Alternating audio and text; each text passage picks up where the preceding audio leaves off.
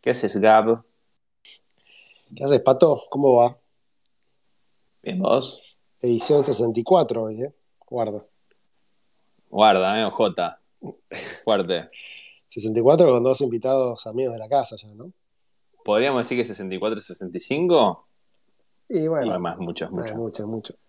Che, Vamos a- Igual yo, yo hubiera querido que me inviten a las 69, pero no me di cuenta que, que. Claro, arrancate bien. picante. Arrancamos- Picante. arrancamos picante. Team Cubation. ¿Jolodenko? ¿La libreta Jolodenko? No, bueno, No. para- ¿Tres pará, amonestaciones? Por favor. Es una Eh, compañía muy, bueno, dos amigos muy puteadora. Queremos subir el rating, queremos subir el rating. No, aparte, mi, mi socio, ahora lo van a escuchar mis socios, escuchar cosas lindas. Muy poco filtro. ¿Cómo hacemos, Pato, Es- con dos al mismo tiempo? Ya lo hemos logrado, ¿no? Alguna vez. Hemos hecho tres. Hemos tenido Pomelo. Este, sí, sí. oh, oh, el tema no es la cantidad, el tema es la calidad de los invitados. Es un tema Y ese. acá tenemos, Es tenemos verdad. calidad. Llamen otra gente. En tenemos- principio hay edad, digamos. Hay muchos años acumulados de experiencia. Qué hijo de puta. Tal cual, tal cual.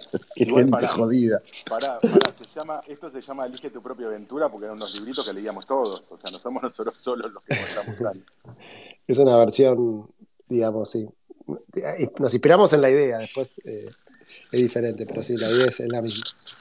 Che, Pato, contales un poco a los chicos y a los que nos escuchan si te parece de qué se trata esto y arrancamos. Dale, bueno, primero, muchas gracias a dos amigos de la casa, grandes escu- escuchas del podcast y además amigos de la vida que se han sumado a este espacio, a Mariano y a Diego. Eh, bueno, lo que hacemos es hablar con emprendedores argentinos, generalmente de Latinoamérica o de, la zona, y, y que nos cuenten un poquito de su historia emprendedora, que nos cuenten un poquito eh, de su infancia, adolescencia, de a dónde fueron al colegio. Que ahí- acá me imagino que Cabeza va a tener algo muy, muy interesante para contar. Y, y bueno, y después hacia el final, después de hablar un poco de, de sus historias respectivamente, este, abrimos un poco el mic si nos da el tiempo para que les hagan preguntas la gente que nos escucha. ¿Les parece bien? Muy bien. Excelente. Gracias Yo por quiero, la invitación. quiero, Bueno. quiero pasar un aviso, quiero pasar un aviso. Uy, A ver. Creo que solo Pato me va a entender. Eh, yo tendría que estar en la cancha de River y no estoy en la cancha de River por estar acá. O sea, Eso te digo, es, muy valioso. Es un sacrificio de amor eh, total. Es muy valioso, sí, Diego es muy, muy fanático de, de River y en- está, está ganando ahora River. Estamos ganando 2 a 0, sí, sí. Muy bien, muy bien. Estamos, Eh, habla la- en primera persona del plural, ¿entendés? O Es sea, que es así. porque es socio, porque es hinchi socio. Claro. El socio está permitido decir estamos. El que no es socio no dice estamos, dice están. Exactamente. ¿Quién quiere arrancar de los dos? A ver, eh, eh, así, tipo edad, nombre, colegio que es el y... más grande. hijo. Acá, Weschler, Mariano, hay un montón que el todavía. más grande no es River Plate. Sí, también. y el bicho. Eh, 49 y medio, casi ahí rozando los 50. eh, algunos, probablemente de los que están escuchando, todavía me, sigan diciendo cabeza, que es un apodo que tengo del colegio. Pasa que el colegio a mí me duró como 33 años porque fui a la ORT. Pato antes decía algo seguro del colegio va a tener para decir, pero fui a la ORT y me quedé dando clases después de 27 años, con lo cual más los 6 de alumnos son 33 años de que gente me diga cabeza, cosa que sigue ocurriendo en distintos lugares del planeta cada vez que me cruzo con algún exalumno, eh, que les tengo mucho cariño, pero bueno, si vamos a arrancar de cero, eh, típico ruso, clase media, Villa Crespo, o sea, no es que vivía en Villa Crespo, vivía en Canin y Corrientes exactamente. Eh, primer contacto ¿A qué se dedicaban tus viejos? contadores tradicionales, tranquilos, dos intelectuales, contadores profesionales, típico clase media Villa Crespo, pero a full, a full, a full, a full, más, más, más perfecto imposible. eh, y primer contacto con una compu, como todo ruso que hizo Lorenzo después Lorenzo vas y te compras una compu con la guita de las tías. Eh, es como un clásico. Commodore 64, y yo digo, che, esto es una cosa de locos. O sea, me, me- me- voló la cabeza mal. ¿Por qué? Porque empezabas a hacer pequeñas cosas, ¿no? Tampoco, no tenías tanto para hacer, pero empezabas a darle órdenes a la computadora, la computadora te daba bola, cosa que no hacía más nadie en todo el planeta en ese momento. Eh, y ahí empecé a ir al cole, a la ORT, en la ORT aprendimos una bocha de esto, Eh, salimos del cole, quiero que sepan. Yatay, ¿no? Yatay, por supuesto. Yatay. Eso igual, ese por supuesto está de más, pero no importa. Eh, y me quedé dando clases en Yatay los 27 años siguientes. Pero en la, en la escuela no. O sea, para los que están escuchando que tienen menos de, de 40 y de 40, 35, nosotros nacimos, la Commodore, digo, conexión, no, nada, así, algunas BBS, pero muy raro, y arrancamos XT 286, 386, pasamos un monitor ámbar, de fósforo ámbar, que era como una locura, porque si no te comías el verde, eh, el fósforo verde, a la, a la CGA, y la CGA que tenía cuatro colores, boludo, cuatro colores, nos voló la cabeza también, y la EGA, ni les cuento, tenía 16 colores, y como pasaba VGA, y el día que instalamos por primera que me acuerdo de mi amigo Bandy, con Sergius en, en Twitter, instalamos una Sound Blaster y la máquina emitió un sonido. O sea, estamos hablando de la prehistoria, pero que eran unos momentos de descubrimiento. Yo creo que tardamos ocho horas en enchufar esa mierda por los IRQ, tenía que andar tocando los deep switch para que te funcione, las interrupciones, un embole total, boludo, y enchufás la compu y anda, boludo, es una cosa mágica. ¿Cuál, ¿Cuál es la primera página web que entraste en tu vida? Uy, qué buena pregunta. En realidad voy a retroceder un poquito más. 1994 teníamos mail, porque la OR tenía un acuerdo con Exactas y teníamos mail. Y yo hice FTP por mail, que no sé si alguien sabe que se puede hacer, de todos los que nos están escuchando, pero vos le tirabas un mail al server de FTP con el, el get y el tipo te contestaba el directorio. Y después le ponías CD y el nombre del directorio al que querías entrar y por supuesto lo primero que todos bajamos fue porno, ¿no? O sea, eso no hay duda. No, no es que, digo, no, no, no, no estoy contando nada No, novedoso. no, no, no. Habla por No, vos, claro, habla por bueno, vos. O sea, imagínate lo que era. Te empezaban a llegar mails, un. Llegamos demasiado rápido al tema. No. o sea, la idea es una charla larga y que llegue al final. Esperá, también bajábamos el diccionario del Flight Simulator, pero lo que te bajaba, como el protocolo de mail estaba UU codeado, te empezaban a bajar mails, viste, uno de 312, dos de 312, venía una, un, stream de caracteres, digamos, venía una, cadena de caracteres en el mail, que vos tenías que pegar en un Word ordenadamente para terminar, hacer un UU de code y ahí ancipiar lo que te había llegado. Cuando lograbas que te funcionara era todo mágico. Eh, y la primera página yo creo que debe haber sido Yahoo algo por el estilo. Estamos hablando del 97. eh, sí, 97. Ya veníamos con mails a full, listas de discusión. O sea, entrar en una lista de discusión cuando nuestra vida era, che, quiero aprender a usar, no sé, en esa época estaba Toolbook, que era un software para multimedia, y tenías que ir a Cúspide a comprar tu libro. O sea, quiero aprender algo. Y agarrar el bondi y andate a Cúspide, porque no había entrada a ningún lado. Bueno, pero ahí aparecieron las listas de discusión, entonces discutíamos con tipos que estaban en todo el planeta, y ahí el flash fue total, pero total, digo, este- este- esto es increíble. Y me metí lleno en internet en el 97. El primer eh, servicio interactivo que tuvo Clarín fueron los foros de discusión, los implementé yo, los hice, los codié yo, que en esa época codiaba mucho más que ahora, lamentablemente. No lamentablemente que codiaba antes, sino que codeo poco ahora. Eh, momentos en los cuales me crucé con Dieguito Gutiérrez, con Ale Navarro, con Santi Pinto, bueno, Pablo Dulma, que estaba ahí adentro, digo, del, del diario, y después terminó siendo socios en Big Bang por 24 años hasta hoy, 25. Eh, pero eran épocas increíbles de, de- de- de salir del cero. Entonces, claro, cada pasito que dabas era un millón por ciento. Todo el tiempo, cada pasito que dabas era increíble. Dejémosle ahí contar a Diego Sí. su, su bueno, a Guayo lo dejamos congelado en el freezer un toque. No, a, a Ahí en ver, el 99-2000, vamos a, a Diego Jolodenko. ¿Dónde naciste? ¿Qué hiciste? eh, primero quiero decir que soy mucho menos técnico que mi socio, como verán, este, lo cual en esa época me, me daba orgullo porque me permitía tener más chances de coger. Este, pero, pero la verdad es que este, lo, lo mío es un poquito más tradicional todavía. Eh, a mí la tecnología siempre me gustó, pero como, como usuario, si querés, eh, avanzado. Yo estudié en la OR también, este, pero, pero pensaba que todo esto de las computadoras iba a tardar demasiado tiempo en, en llegar a, este, a donde está llegando o a donde llegó. Eh, me gustaba, pero me, me- me parecía muy lejano y me gustaba mucho más todo lo que tuviera que ver con la publicidad y con el marketing, con esas cosas. Perdón, eh, pero Con qué boludo. cual- Sorry, eh, tuve que interrumpir. sí, la, Perdón. pifié, la, pifié, no, la pifié malísimo, la pifié malísimo. Este, pero la verdad que en esa época eh, apareció en la ORT una especialidad que se llamaba medios de comunicación. ¿Hort Este, yo- Montañeses o Yatay? en realidad yo iba a Yatay, pero en Nord Montañeses arrancó medios de comunicación eh, y yo fui segunda camada de medios. Eh, la verdad que yo la No respondió. ¿eh? No respondió la pregunta. Sí, ¿Cuál- Me cuál? parece que. ¿Yatay o Montañeses? No, no, no, Yatay, yo arranqué en Yatay, en, en medios estaba solamente en Montañeses, con lo cual me tuve que pasar a Montañeses, cosa que los que veníamos de Yatay odiábamos porque éramos como muy este, de, de casa central, entonces era ir a la sucursal y a la sucursal cheta. Este, Pero entonces De podemos decir que sos de Montañeses. terminé en Montañeses, podemos decir. Ahí está, Era a de eso quería Yatay, t- era de Yatay y caí en Montañeses. Mirá como Este, casi se escapa, ¿eh? Casi se escapa y lo No. agarré justo. No, pasa que, no, igual, eh, como decía Mariano, igual es, eh, la- Ort es Ort y, y la verdad es que la formación es espectacular en todos lados.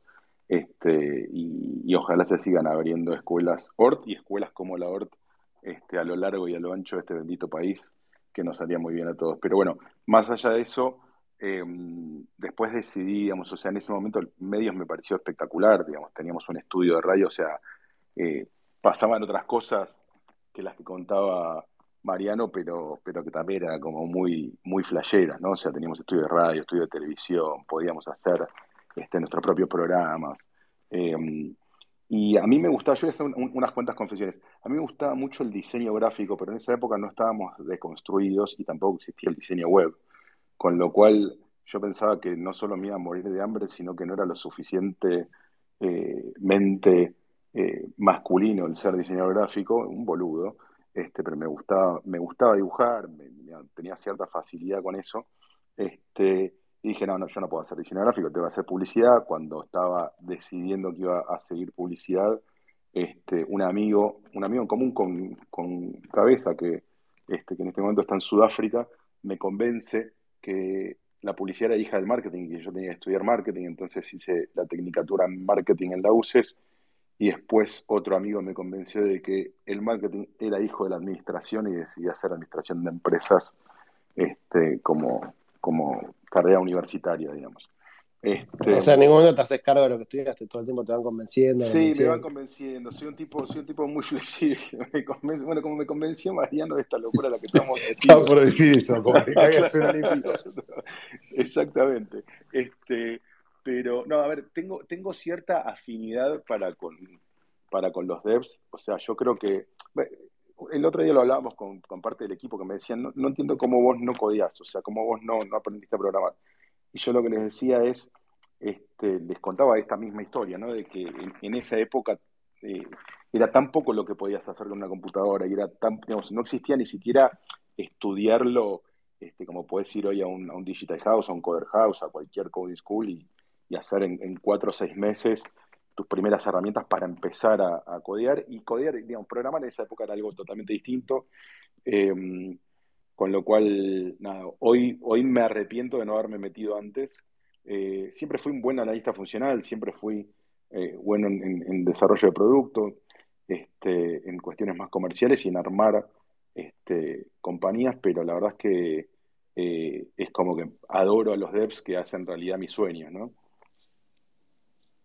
Bueno, entonces, ¿qué, ¿qué, hiciste después de toda esta cuestión? Ahora sí, le pasamos a Wechler, de vuelta a la pelota, estabas en Dale, ahí, Clarín yo, con los claro, foros. yo, Clarín con los foros, ahí fundamos Digwan con, con Pablo Dulman, eh, después con el tiempo se sumó, se sumó Demian, hicimos un montón de cosas que usaron, digo, que, que usa la gente todos los días, puesto a hacer cosas en internet hace que te usen, te toquen lo que vos hiciste a millones de personas, boomerang.com, no sé, Avenida, cosas que hicimos en el tiempo, ¿no? APA. Eh, me recibí ingeniero del UTN todo ese tiempo, mientras tanto seguí dando clases en la OR, que lo hice hasta el 2018. Y eso en realidad tiene mucho que ver con esto de, che, espera, a mí me pasó algo sensacional cuando aprendí a programar. Me, me, me, dio una posibilidad de hacer cosas que hasta ese momento no podía y yo veía que tenía un futuro y una, una, unas posibilidades de crecimiento económicos increíbles. Dije, che, esto le tiene que pasar a mucha más gente. Entonces, me quedé dando clases justamente para que le pase a más gente y tratar de transmitir o de devolverle un poco al cole lo que me había dado, porque yo adoro ese lugar. Eh, ahora ya me metí en la comisión directiva para seguir ayudando. Eh, y empresa de software. Con el tiempo desarrollando, desarrollando, desarrollando, muchos exalumnos, como siempre digo, he sacado alumnos hasta el mingitorio del colegio, contraté un pibe de un mingitorio a otro, esto es literal, no es un no, es ficción, digamos. Había un pibe mirando en el baño, me dijeron que era bueno, entré al baño y lo contraté en el baño.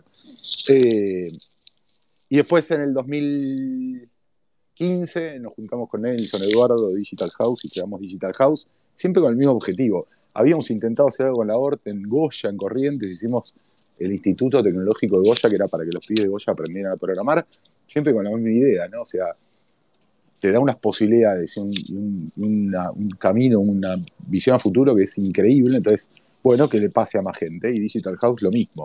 Metamos más gente en esta industria, más allá de que a la industria le falta gente, por la gente misma, digo, o sea, que la gente aprenda esto. Vos eh, hiciste Big Bang, digamos, perdón, Big Bang, ustedes hacían software para terceros y después en paralelo hiciste otras compañías más. cómo es eso? No, siempre, bueno, en el 99 caía un montón de gente y te decía, che, espera, hágamelo y intercambiamos equity. Ahí hicimos un par de cosas, nos metimos en un par, pero después no funcionaban y en un momento dijimos, che, espera, concentrémonos en lo que nosotros sabemos saber que software y no nos metamos más en ninguna porque como no las manejamos nosotros no sabemos cómo terminan. Entonces, de esas nunca salió nada demasiado grande o con éxito. Entonces nos dedicamos simplemente a desarrollar software para terceros, que los terceros hicieran su negocio, nosotros hicimos software que era el nuestro eh, entonces nunca hicimos un producto o algo nuestro. En algún momento jugueteamos con algo que se llamaba followers, cuando Twitter no tenía encuestas y, había, para contestar encuestas tenías que entrar a una página web donde había un par de round buttons y elegías tu opción y votabas y armamos el mismo esquema de los SMS, pero con un tweet y contábamos las respuestas, cosa que llegó a lugares insólitos, gran hermano, o sea, estuvo en un montón de lugares, pero fue casi un ejercicio teórico eso. Eh, y después Digital, que para mí, si hay algo que, soy muy feliz de Digital, es que llevamos un poco a mainstream lo que es ser un dev. Eh, nadie hablaba en las radios de que era ser un dev, ni de que era ser UX, ni de que era hacer data science, ni nada, nada. ¿no? Eso era un tema que si escuchabas a alguien hablando de tecnología en, un medio masivo, estaban hablando del último Motorola o el último iPhone. Y para mí lo que voy a hacer era contar a la gente que este planeta es increíble. Planeta en el que estamos todos nosotros, ¿no? Eh, Pero Digital House entraste como founder? ¿Cómo, ¿Cómo fue que empezó eso?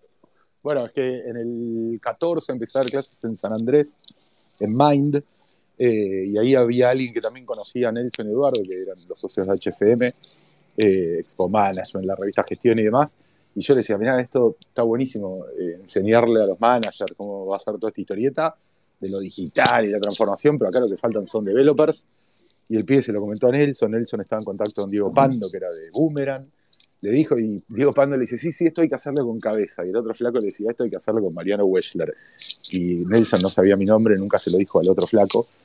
Y, y Pando seguía con cabeza, cabeza, cabeza, y como se juntan todos, el pie dice Mariano Weschler, y Pando me dice, sos boludo, es la misma persona. Y ahí hicimos Digital House, eh, que entré como founder. Eh, y estuve los primeros, los primeros cuatro años muy adentro de la operación y después me fui corriendo porque tomó una, envergadura gigantesca y yo me, corrí de operación y, sigo dando clases, sigo siendo embajador, eh, sigo metiendo con, cultura y cabeza de contenidos, digamos.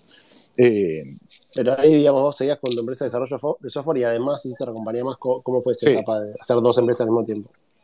Bueno, ahí lo interesante es que en algún punto si hay alguien que es socia de Digital House es Digban y no yo. Eso también cuidó un poco las relaciones de, dentro de Digban, entonces fue todo bastante sano. Eh, no, como yo digo, oye, me preguntaban al principio esto, che, pero ¿y cómo haces para hacer todo? Le digo, bueno, estoy laburando un 130%, un 80% en esto, un 20% en esto y otro 20% en otra cosa, y más o menos se acomoda pero porque yo disfruto mucho, la verdad es que si hay algo que me pasa a mí es que disfruto mucho las cosas que hago, o sea, yo todas las que hago las disfruto, la paso muy bien haciéndolas, me encanta hacer productos digitales, y eso fue Big One, me encanta enseñar y que la gente aprenda o, armar esquemas para que la gente pueda meterse en esto, y eso fue digital. Eh, la ORTI era dar clases y que más pibes se metan en la industria, y ahora la nueva, que como Jolo termine de contar su historia, nos metemos ahí. Contanos un segundo de Big Bang y, Digital, más o menos qué tamaño tiene, en cuanto, y digo hoy debe ser 75 personas, siempre fue pensada como una boutique, ahora es algo que también nos replanteamos. Eh, la idea nunca fue hacerla crecer gigantescamente, pero porque porque somos enfermos, porque estamos de la cabeza, porque te metes en el producto a full y para meterte en el producto muy a full de una compañía es muy difícil de escalar y tener 200 proyectos en vez de 12 o 15. Eh, entonces, esa se mantuvo así, Digital, yo creo que a esta altura debe tener más o menos unos mil empleados, eh, opera en toda la región, hay gente estudiando desde Europa, desde la parte de América del Norte, digo, hay gente de todos lados aprendiendo diferentes disciplinas se convirtió en una compañía gigante y espectacular. Y, insisto, lo más lindo tiene es, llevamos a mainstream. Yo lo único que quiero que se acuerden es cómo era un programador para la gente hace 20 años, que era el gordito de Jurassic Park. Un pibe que tenía todo el escritorio desordenado, un par de, porciones de pizza tiradas arriba del escritorio, y ese era el estereotipo de un developer. Y hoy es, carajo, hoy es Elon Musk. Claro, ¿quién carajo iba a querer estudiar eso? Si le mostraba Murray Bosinski de Muelle 56 el pibe, el capítulo en el que Murray la pone, era una fiesta, boludo, era el capítulo estrella de, todas las temporadas. ¿Por qué? Y porque los otros dos eran facheros, eran investigadores privados, y el pobre nerd era un pie de anteojos, con gorrito tipo piluso, era un desastre. Bueno, eso por suerte lo cambiamos. No, creo que lo hayamos cambiado nosotros solos, pero creo que hicimos un aporte bastante grande en eso. Digital House, ¿qué hace exactamente? Digital es un lugar donde se, transmiten habilidades digitales a la gente. Eh, con un método de estudio súper copado, con una metodología para que la gente, yo siempre digo, a mí me gusta que la gente, los, profes entren a las aulas no para enseñar, sino para que los alumnos aprendan. La diferencia parece sutil, pero es gigantesca. O sea, vos te, entras en un aula y te tenés que derretir eh, para que la gente aprenda. O sea, deja todo ahí adentro para que la gente aprenda, no para enseñar. Para enseñar, enseña cualquiera. Eh, entonces, Digital transmite habilidades digitales, hay software, por supuesto, hay eh, hay data. ¿Qué diferencia hay entre enseñar y que aprendan? Pues para que aprendan, hay que enseñarles. ¿Cómo, lo ves eso? Sí, lo que pasa es que yo entro, entro a un aula, lleno un pizarrón y puedo salir y decir, páguenme el sueldo, yo ya enseñé. Y la otra es prestarle mucha. En algún punto es student centricity. Digo, darle bola a los que más les cuesta, no a los que les sale todo fácil. Para que les sale todo fácil, es fácil enseñarle a ese pero prestar atención si la gente está aprendiendo, si no, acompañar, eh, acompañar a la gente a que aprenda. Yo no sé si ustedes también cursaron carreras en la universidad. Había profes que entraban, llegaban a un pizarrón y se iban, boludo. Esa gente hay que, ahorcarla. Eh, porque no enseñan. Este, entran a dar una clase y bueno, y chao, listo, terminó. Entonces, para mí la diferencia está en si vos le haces seguimiento, si, si te obsesionás porque los que están dentro de un aula aprendan lo que vos les estás enseñando y que se lleven a algo está cambiando ahora. Antes era, era como decís vos, ¿no? Que entraba el docente, no le daba bola, a, veces ni siquiera se daban vuelta para ver el aula. Y ahora están, esta, están habiendo encuestas online, che, ¿te gustó la clase? ¿Qué te pareció? Encuestas anónimas, eso está buenísimo. Sí, pero pensá que cuando nosotros arrancamos con Digital, nadie le hacía. En el único lugar donde tenías una encuesta respecto de cómo fue la clase eran en los posgrados. ¿Por qué? Porque todo garpan, es otro público y demás. Anda acá. Yo no creo que haya hoy encuestas a nivel grado en un montón de universidades que le pregunten a la gente si realmente le gustó la clase, si no le gustó, que califiquen al profesor.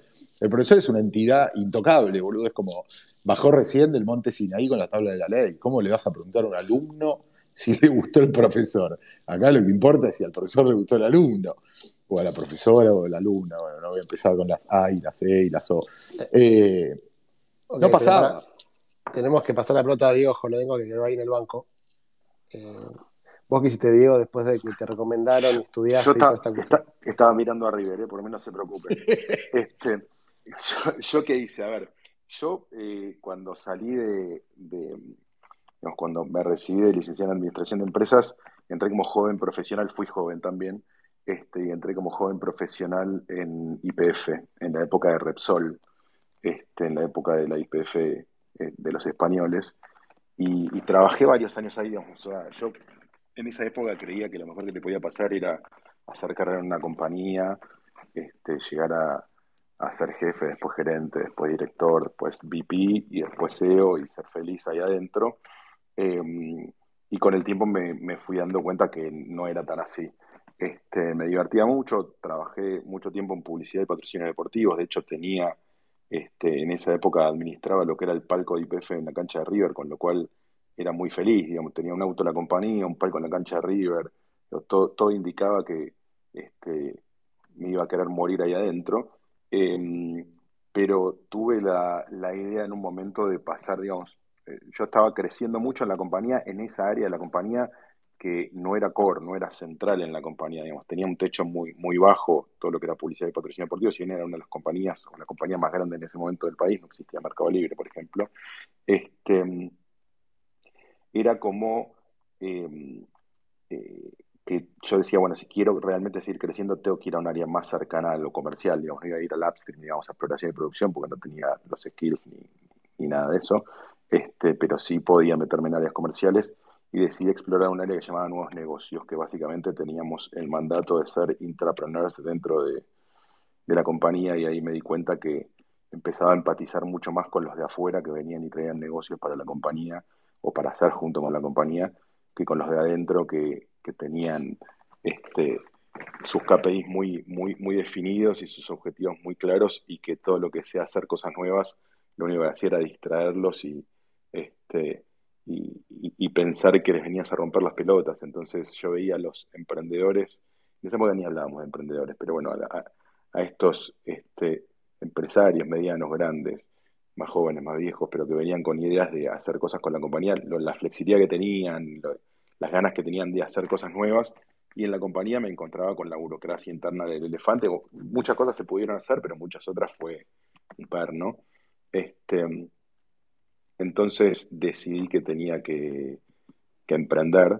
Vengo una, de una familia de emprendedores. esa parte no, la contamos, pero mi viejo ¿Qué fue, hacen tus viejos? Mi viejo fue, este, el, fue uno de los fundadores, fue el dueño de lo que era Alamtec, la casa del transformador, que muchos acordarán si tienen, si peinan algunas canas, otros no deben tener ni idea de qué se trata. River acaba de meter un gol. Este, y no lo estoy gritando, ¿eh? eh Suculini metió un gol, la puta madre, y no lo puede gritar. Bueno, no importa. Este, gritalo, gritalo, pone pausa. No, no, ya está, ya está, ya está. Este, pero la cuestión es que eh, mi viejo tenía este, esta, esta casa electrónica este, de, de transformadores, básicamente, o sea, en una época en donde cualquier cosa que trajeras de afuera necesitabas meterle un trafo y, ahí estaba mi familia para ayudarte. Este, con lo cual, digamos, o sea, eh, la experiencia familiar siempre fue de, emprendedores. Mi vieja este, bordaba este, para alta costura y era una mina muy reconocida en lo que hacía también, con lo cual, y también era una emprendedora, si se quiere, para esa época, con lo cual... Eh, eso estaba un poquito en el ADN y, medio que se despertó ahí en nuevos negocios en IPF, las ganas de volver a, ese origen, si se quiere, a, tener algo propio, a construir cosas nuevas. Este, una cosa que me pasaba también en esa época, yo por ejemplo tengo Twitter desde 2007, yo en esa época estaba en IPF. Eh, en realidad cuando decido emprender, eh, digo, bueno, lo tengo que hacer profesionalmente, ¿dónde, aprendo a emprender? Y, me metí en un programa de formación de emprendedores en el ITBA. Este, que era de la gente de Emprear, pero bueno, en ese momento era ITBA y Emprear, no sé si sigue siendo así, pero era como lo único que había para, para insertarte, meterte en el mundillo emprendedor, digamos, para que te den algunas herramientas y te cuenten un poco de qué iba todo esto, digamos, no, existían espacios como este. Y eh, decidí hacer ese programa de formación de emprendedores y ya me gustaba mucho la tecnología, yo era bastante early adopter, era medio como que dentro de mis áreas de laburo en, en, en IPF era medio como el CAU. El CAU era el centro de atención al usuario, o sea, todo el mundo en vez de llamar a, los que te arreglaban la máquina me preguntaban a mí cómo hacer las cosas, entonces la tecnología me gustaba mucho. Me acuerdo de esa época cuando yo empecé a usar Twitter, eh, trataba de evangelizar a la gente dentro de Twitter. Y me decían, ¿para qué carajo querés mandarte SMS con gente que no conoces? Este, pero bueno, nada. Eh, en ese momento decido emprender en tecnología, decido dejar la compañía, fui a mi jefe en ese momento y le llevé, vieron como en las películas el, gringas, los policías que dejan la fuerza, que llevan el arma y la placa, yo le llevé el teléfono de la compañía y, y la llave del auto, le dije renuncio, no me creía que me iba a emprender, pensaba que me estaba yendo a Petrobras y no se lo quería contar.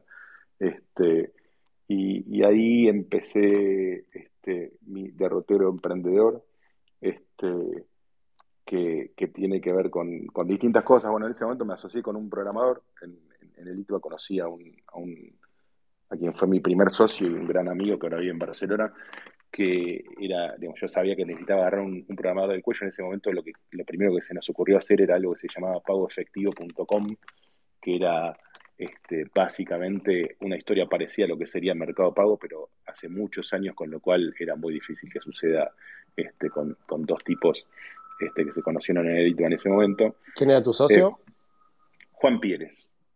Este, no, está muy metido en este ecosistema ahora, el, digamos, se fue a Barcelona hace ya varios años. Eh, y, pero con él hicimos algo muy divertido, empezamos con pago efectivo, a analizar distintos negocios. Bueno, él tenía con, con otro socio, con Luis Izaguirre, tenían una, una software factory chiquita que, que nos daba de morfar. Este, digamos, o una de las propuestas para que yo deje definitivamente PF era, bueno, sumate a la software factory, pero empecemos a construir pago efectivo. Bueno, pago efectivo era un quilombo hacerlo, con lo cual empezamos a buscar otro modelo de negocio y, este, surgió algo medio loco porque hicimos, nada, hicimos en ese momento hicimos algo que se llamaba Vicar File, que era como un perfil online para bajarte la Vicar de la gente, digamos, las tarjetas de negocios, pero también era como todo muy, este, muy temprano. Me acuerdo en ese momento habíamos este, investigado el tema de los QRs y todo el mundo nos decía los QRs no funcionan, este, solo funcionan en Asia y, ya se están muriendo, nadie va a usar un QR para nada. Mira, mira qué visión que tenía la gente. Este, pero eh, ahí surgió una idea medio loca que, nos dio un poco de, visibilidad, que yo como era un usuario muy intenso de Twitter, este, me daba mucha bronca de Twitter en ese momento no te mostraba las conversaciones, este, vos veías un tweet que alguien puteaba a alguien y decías qué carajo está pasando y tenías que ver, había un botoncito que decía, en cada tweet venía un in reply to, si era en respuesta a otro tweet, entonces cambiabas de tweet y te mostraba el otro tweet, pero no veías los hilos de Twitter. Este, y entonces dijimos, para, esto está mal, o sea, yo tendría que poder ver todas las conversaciones entre dos personas y si hay un, tole tole o si hay algo interesante o un intercambio piola, debería poder verlo. Eh, y ahí inventamos algo que llamaba Between, que era con, con Between como entre, como entre dos personas, pero Between con doble T por Twitter. Y empezamos a, desarrollamos un, widget que se podía poner en en cualquier web que, digamos, para mostrar, en, no sé, en un blog, en un, en un, diario, donde sea, para mostrar conversaciones en Twitter, y la gente podía entrar y buscar conversaciones ahí. Este, el otro día hablábamos de esto, le mostraba, había salido, bueno, en ese momento salió una nota en TechCrunch, este, que no sé, como, como cornos, o sea, en realidad sí, bueno, pusimos, este, completamos el perfil de la compañía en TechCrunch, este, en la Crunchbase, y, y algún periodista empezó a buscar conversaciones y y se copó con la herramienta y, lo contó. Lo contó en TechCrunch y nos tiró el sitio de la mierda, obviamente. Este, pero fue una, una experiencia como divertida y en esa época era, este, yo no sabía cómo explicarle a, a mi familia, a, mi, a mis amigos que salía en TechCrunch era impresionante, ¿no? O sea, en ese momento era muy difícil contarles que era salir en TechCrunch, pero fue como un momento así bisagra. También es lindo contarle a la gente joven que las cosas antes se caían y que era como la medida del éxito. Total. Ahora es como, esto es un chino libre, ¿viste? Vas a comer al, al chino libre y comés sin parar. no, ahora no se cae nada, todo autoescala, ¿viste? Antes la medida del éxito era, no, nos caímos, boludo, nos caímos y todos éramos bueno, no, felices. No había, no había CDNs, o sea, nosotros cada, cada pin que le hacían, o sea, yo me acuerdo en un momento publicó un widget el Mumbai Mirror en en India y claro, o sea, cada pin que le hacían al diario nos pegaba a nosotros, o sea, con lo cual era... Bueno, de hecho, me acuerdo que en ese momento este, hay, hay tweets con... Eh, hay un, usuario en Twitter que es DHH, que no me acuerdo el nombre, pero que es uno de los founders David. De bueno, de 37 Signals, este, que decía, no entiendo cómo Twitter no compra Between. Este, y, yo iba a los, a los VCs acá y le decía, boludo, la estamos rompiendo, es espectacular. Y lo que me decían los VCs acá es, para flaco, yo, yo invierto, yo invierto en copycats, yo no invierto en innovación para innovar, andate a Silicon Valley y, este, y mostrarme algo que, tenga monetización. Twitter no tiene monetización, vos menos, este, entonces no había manera de conseguir un mango. Muy bueno, y nosotros éramos mucho más pobres y a nosotros, a Martino dijo, no entiendo cómo Twitter no compra followers. Era un poco más choto que DHH, pero bueno, pero, alguien lo dijo. Tal cual, bueno, pero, pasaba mucho eso de que, de que se innovaba desde acá, eh, o se hacían cosas piolas que tenían cierta repercusión y acá, digamos, o sea, hoy el, el escenario VC está bastante más desarrollado, seguimos años luz de otros mercados, pero, pero por lo menos ya hablan el mismo idioma, ¿no? Y, por lo menos el, tema de venture está un poco más, este, digamos, hay, mucho más riesgo por tomar o están más dispuestos a tomar riesgos. Este, sí, igual te preguntan 20 veces cuál es tu benchmark, ¿no? Che, esto que estás haciendo de Team Cohesion, ¿quién más lo está haciendo en el mundo? No, no, encontramos a nadie. Ah, ah bueno, ok, eh, hablemos la semana que viene. Este, pero, no, eso, fue, fue una etapa divertida. Después decidí hacer copycats porque quería morfar y quería este, que los VCs me pongan plata. Entonces hicimos Cupónica, que ahí lo conocí a Gaby. Este, compartíamos oficina hace muchos años este, en las oficinas de NextTP Labs este, con, eh, con, con, otro par de startups más. Eh, hicimos Cupónica, la vendimos, después me sumé al, equipo de Comenta TV también como, como, parte del equipo fundador y ahí armamos algo muy divertido también vinculado a redes sociales y a Twitter que siempre me gustó. Este, y esa compañía fue muy divertido todo lo que pasó, la relación con Twitter, este, Twitter ayudándonos a vender la compañía, se la vendimos a una compañía fundada por Scott McNeil, uno de los fundadores de Sun Microsystems. Este, fue todo medio una locura divertida. Este, y, nada, y en este tiempo, digamos, posterior a eso, eh, estuve haciendo algunos otros experimentos, algunos con, mayor y menor éxito.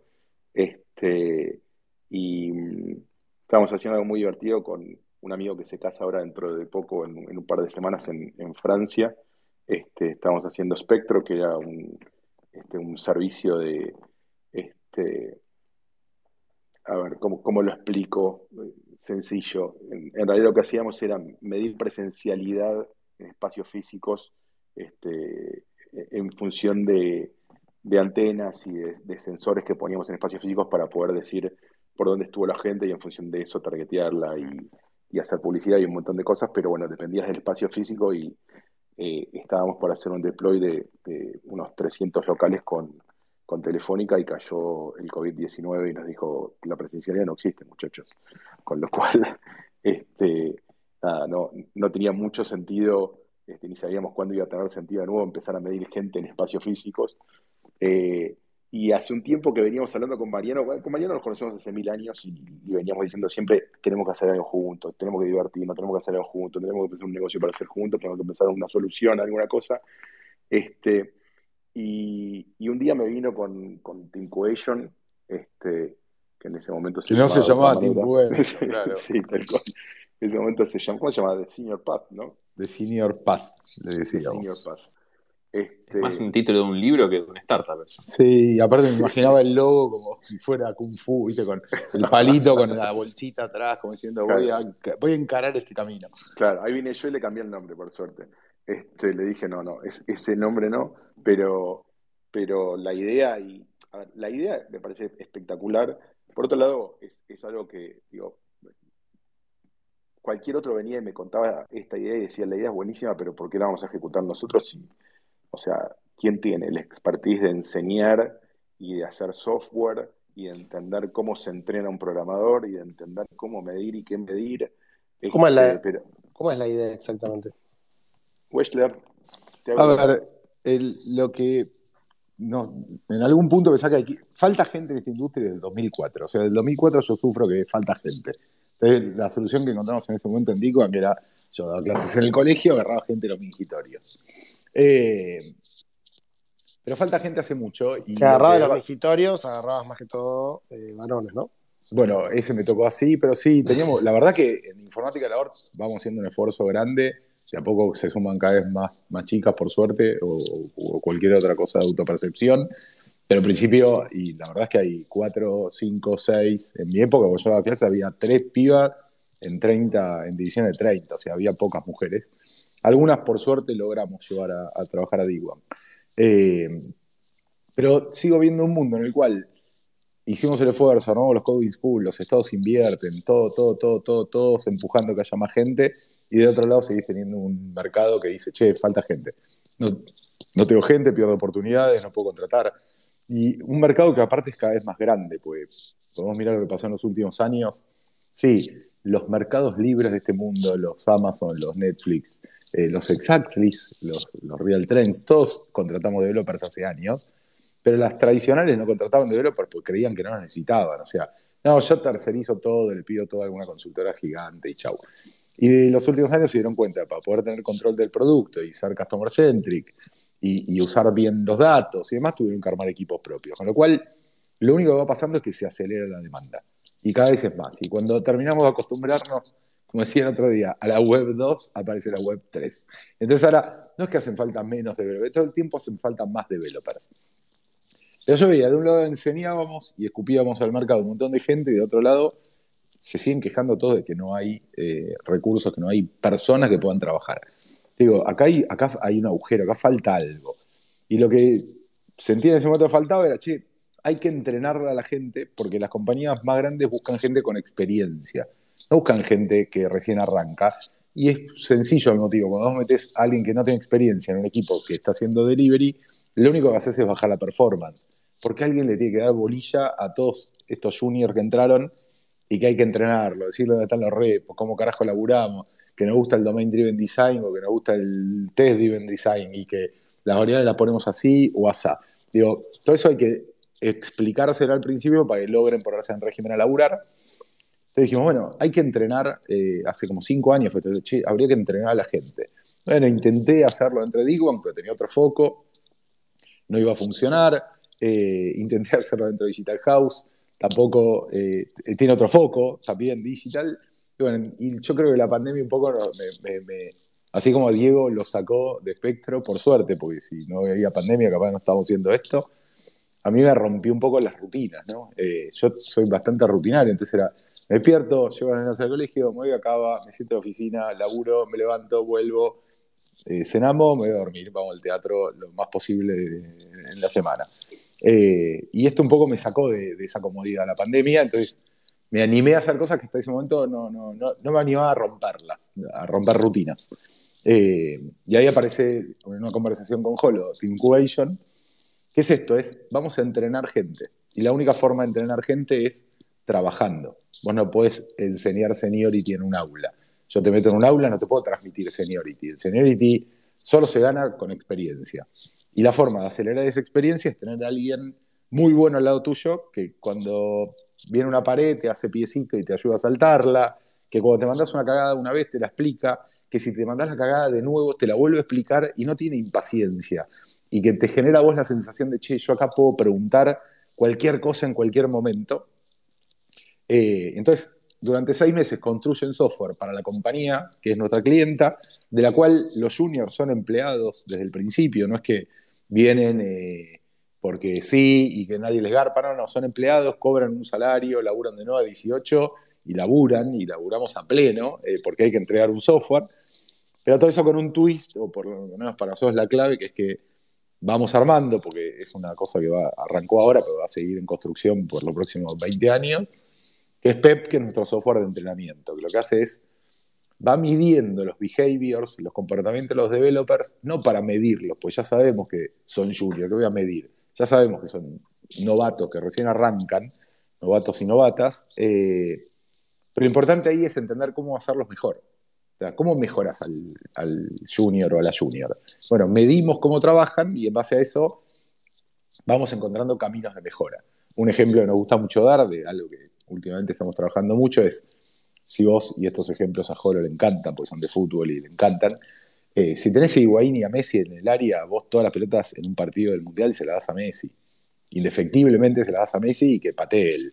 Pero vos en un equipo de entrenamiento necesitas pasar la pelota a Higuaín y que patee al arco. No importa que la mande al carajo, tiene que patear. ¿Por qué? Porque es la forma que tiene de entrenarse. Entonces, en un equipo de delivery, nunca le darías una pelota a Higuaín. Y acá nosotros, el software este te dice, che, hace dos sprints que Pirulo no tiene una story pesada eh, para entrenarse. Así que te obliga a asignar una story pesada a un developer que hasta ahora no, lo tuvo, no la tuvo enfrente. Bueno, Pep va encontrando todo el tiempo caminos de mejora. Pep? Sí, Pep, porque es un software de entrenamiento, entonces es el programa de entrenamiento de programadores, pues Pep en honor a Pep Guardiola, que es el mejor entrenador del planeta. En realidad íbamos a poner muñeco, pero el acrónimo era como muy complicado. Entonces dijimos, vamos por PEP, que es Programming Experience Platform o algo por el estilo, y le mandamos Pep, Pero iba a ser muñeco, iba a ser muñeco. Iba a ser muñeco, pero después tener los problemas, ¿viste? Si vas a presentarte a un CEO, un CTO que es hincha de boca, te dice, ¿por qué se llama muñeco? Desde acá, que lleguemos a Europa, y como este pibe estuvo en tantos equipos, nadie se va a calentar. Tenemos para ir a un montón de países antes de que alguien nos putee por haberle puesto Pep al software.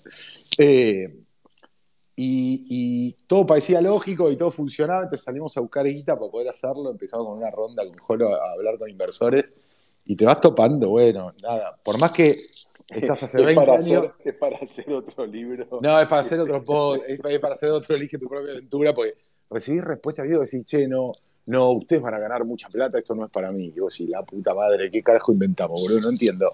Claro, bueno, si si parece que no vas a tener que levantar otra ronda, entonces a los inversores no les copa, por lo menos a los primeros, pues no vas a salir corriendo a buscar otra que valide la evaluación de la compañía. Recibimos de todo tipo de respuestas, de todo tipo de respuestas. Eh, pero bueno, logramos armar una linda ronda con gente como FJ Labs, que es eh, Fabriz Grinda, y nosotros laburamos mucho con él en Big One en el pasado vía Ale Oxenford, eh, Mr. Pink, Opera, que son unos ex Rapis, o siguen algunos de ellos trabajando en Rappi y nos pusimos a laburar y la estamos pasando genial con algo que para nosotros es... ¿Cuánto levantaron?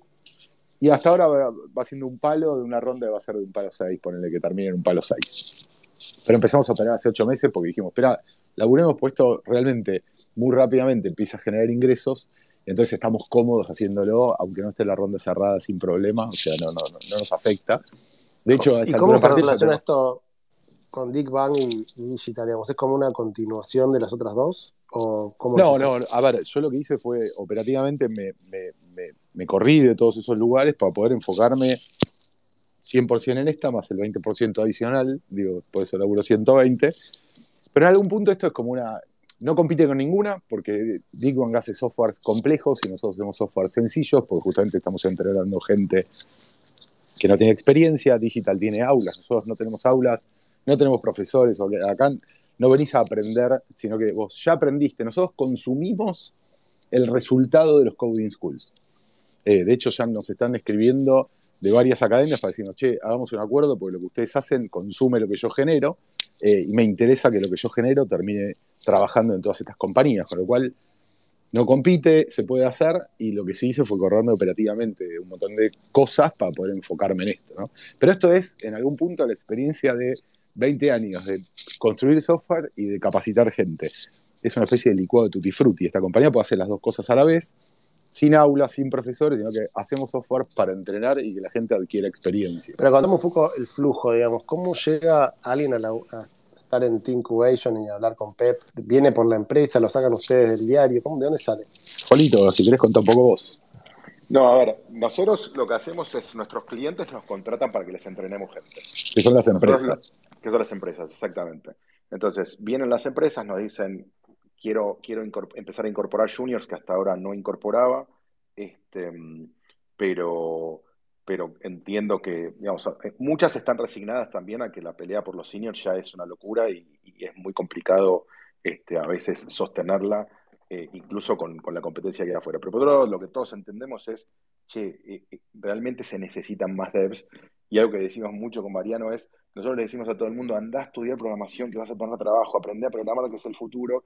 Los tipos van, aprenden a programar y cuando salen de la academia, de los coding schools, de los, de los bootcamps, este, se acercan a, pedirnos laburo y decimos, no, pero no tienes experiencia.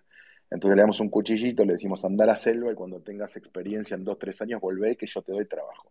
Vuelven a los dos, tres años, con la experiencia que se hicieron solos, los que, los que llegaron a hacer una buena experiencia, porque algunos hasta dejan de codear, este, vuelven y te dicen, bueno, bárbaro, ahora, ahora tengo experiencia y cobro cuatro mil dólares. Y yo, no, eh, pero sos un mercenario, no, pero escuchame una cosa, lo mandaste a la selva este, y te volvió Rambo, ¿qué, esperabas? O sea, este, e, es una cuestión de, eh, de darle la bienvenida también a todos esos apps que necesitamos que, que se sumen a la industria, porque necesitamos más gente, más gente codeando. Este, y, un poco la idea es esa, ¿no? Es, bueno, que las empresas en algún punto eh, banquen la adquisición de experiencia de los, de los juniors. Entonces, este, lo que hacemos es, em, nos contratan nuestros clientes, básicamente lo que hacemos es armarles equipos de seniors ad hoc en las tecnologías que ellos quieren, con la metodología de laburo que ellos quieren imprimirle a sus equipos, eh, y ellos se encargan de contratar a los, a los juniors. Nosotros los ayudamos y los acompañamos en ese proceso, los contactamos con, con Coding Schools, este, los ayudamos en la selección de, este, de juniors. De hecho, bueno, empezamos a comunicar un poco ahora y fue medio una locura. Este, salimos ahí en un, en un par de, de notas en, en, distintos medios y, y, tenemos un montón, pero un montón de juniors, este montón hablo de, varios cientos de, juniors diciendo quiero laburar, quiero conseguir mi primer laburo o hacer experiencia, por favor, ténganme en cuenta para cuando alguna compañía este, quiera entrenar juniors. Entonces, básicamente nosotros lo que hacemos es, una vez que la compañía selecciona a los juniors que hacen fit con su cultura, digamos, o sea, en última instancia son empleados de ellos, con lo cual la selección este, la hacen ellos y la contratación la hacen ellos. Eh, esos juniors pasan a trabajar seis meses con nosotros y en esos seis meses este, trabajan codo a codo con nuestros seniors, pero siempre en, la, en, las tecnologías y en la metodología que ellos, eh, que ellos necesitan que los entrenemos. Eh, no sé si hasta ahí se entendió. Ver, yo soy una empresa X y con No, vamos con Exactly, Jolo, vendámosle Exactly. Contrato, en este total, contrato total, un junior, pero le digo, no vas a salir a la oficina, vas a ir a lo de Wessler y Jolodenko, que no sé sí, dónde no te vamos a coordinar nosotros, claro, no te vamos a coordinar nosotros estos primeros seis meses, vas a laburar coordinado por esta célula de Team Cubation. Un, ¿Y entonces, ¿qué pasa? Hace poco, un cliente hace poco nos dijo algo que tal vez lo define mejor este, yo en ustedes tercerizo paciencia, nos dijo, ¿no? Básicamente, o sea, vos no querés poner a tus seniors, o sea, vos metes un junior en un equipo de, de, de laburo y lo que haces es bajarle la performance porque alguien tiene que, que explicarle, alguien tiene que mentorearlo, eh, tiene mucho de, de, oficio esto, digamos, no es, no es solamente, o sea, bueno, ya, ya hice un práctico en, en, el Coding School, entonces yo ya sé programar y ya sé cómo laburar en el equipo y ya sé cómo hacer este, una... Este, no sé, un sprint o una, o una daily con un, con un, con un, con un senior o... O sentarme con el cliente y hablar del producto y interactuar con el cliente, o sea, le metemos como bastante más alrededor Pero de solo el code. El día, ¿no? el día uno, yo contrato un junior, el día uno pasa a Incubation, empieza a usar un software de PEP y que... Le haces tu bienvenida que... y viene a laburar con nosotros. Y vos ¿Y tenés ahí una demanda. Sí, y él, ojo, él no usa PEP. No, ahí, ahí entendí un poco a lo que va a ir. Él no es que usa PEP. PEP se conecta a su GitHub, a su Jira, a su Slack, a su Teams, a, lo que, digamos, a las herramientas que usa la compañía para que, para que el, los equipos codeen y, y, laburen. Y lo que hacemos es tener, digamos, o sea, él después está trabajando en esas herramientas, o sea, él trabaja con, digamos, o sea, codea, este, Está haciendo un proyecto periférico, está haciendo un proyecto que Exactly poner, necesita, pero es el último del backlog que sabés que este año no lo vas a hacer. Pero alguien adentro de Exactly necesita que eso funcione eso mismo extenderlo a cualquier compañía, ¿no? Eh, entonces, están desarrollando software, que es la forma de aprender a desarrollar software. Por la experiencia la adquirís, pero ahí es un laburo real. Ahí lo es. ¿A quién reporta este junior, digamos? Decir? Este junior reporta al, al squad manager. El, el, cada squad, cada escuadrón de estos, cada célula tiene un manager y reportan a ese manager y laburan en conjunto con un senior en exactamente las tecnologías que vos laburás. Eh, ¿El senior es de ustedes? el senior es nuestro. El senior es nuestro. Y los juniors son de las compañías, pues le, le, le garpan el sueldo de que arranca la relación. Pero, digamos, en esos seis meses, eh, esta persona, digamos, está laburando y genera software para la compañía que lo contrató o está exactamente para la compañía que lo contrató, exactamente. No, porque ese software del final sí. del backlog es una necesidad tuya. Entonces estamos desarrollando software para nuestros clientes. De hecho, AgroToken, por ejemplo, el back office de AgroToken lo desarrolló en la célula esta, una célula que está entrenando para AgroToken que ahí hay una historia divina, porque en ese equipo hay alguien que hace seis meses era contador público eh, de 43 años y decidió ir a un bootcamp. Y se metió en un bootcamp y hizo el bootcamp por su cuenta, y AgroToken lo agarra a la salida del bootcamp y lo mete adentro de esta célula. Claro, las primeras semanas, imagínate que eras contador y hiciste un bootcamp de tres meses, no es que te tiran una story y vos la agarrás y codeás y haces el commit y, y chau, ni en pedo, o sea, miraba para todos lados las primeras tres semanas yo creo que estuvieron haciendo ghosting entre los cuatro, se sentaban los cuatro juntos en una máquina virtualmente, ¿no? Juntos, digo, remoto, y codeaban todos juntos. Entonces decíamos, che, veíamos las métricas decíamos, ¿por qué está comiteando todo, no sé, Flor? Y bueno, comiteaba todo Flor porque estaban laburando en la máquina de Flor, todos juntos. Porque era el arranque, recién empezó, eran como pasitos de bebé. Bueno, ya en el segundo mes empiezan a independizarse los juniors y a agarrar story solos y empiezan a hacerle comentarios a pull request de sus compañeros. Digo, empieza a tomar otro color Y en el mes 3 estaban codeando y laburando, pero hermoso. O sea, hermoso, hermoso, hermoso. Y todavía faltan tres meses de entrenamiento porque hay cosas con las cuales todavía no se toparon. Y se van a tener que topar porque el proceso está todo definido y está predefinido, está diseñado para entrenar. Entonces, si no va a ocurrir algo que vos querés que ocurra, el proceso te obliga a que ocurra. ¿Para qué? Y para que se enfrente a esa situación. Digo, una caída, un, che, eh, este sprint está, lo, definimos mal, nos faltan horas, vamos a tener que laburar. Eh, sprints que te sobra tiempo y tenés que ponerte a, a, priorizar en el medio para ver qué metés, para entregar. Entonces, el proceso está predefinido, pero lo que hacen es software para la compañía. Están laburando para la compañía, con un software que probablemente en las prioridades esté en el número 300, pero que está en la lista y alguien lo necesita.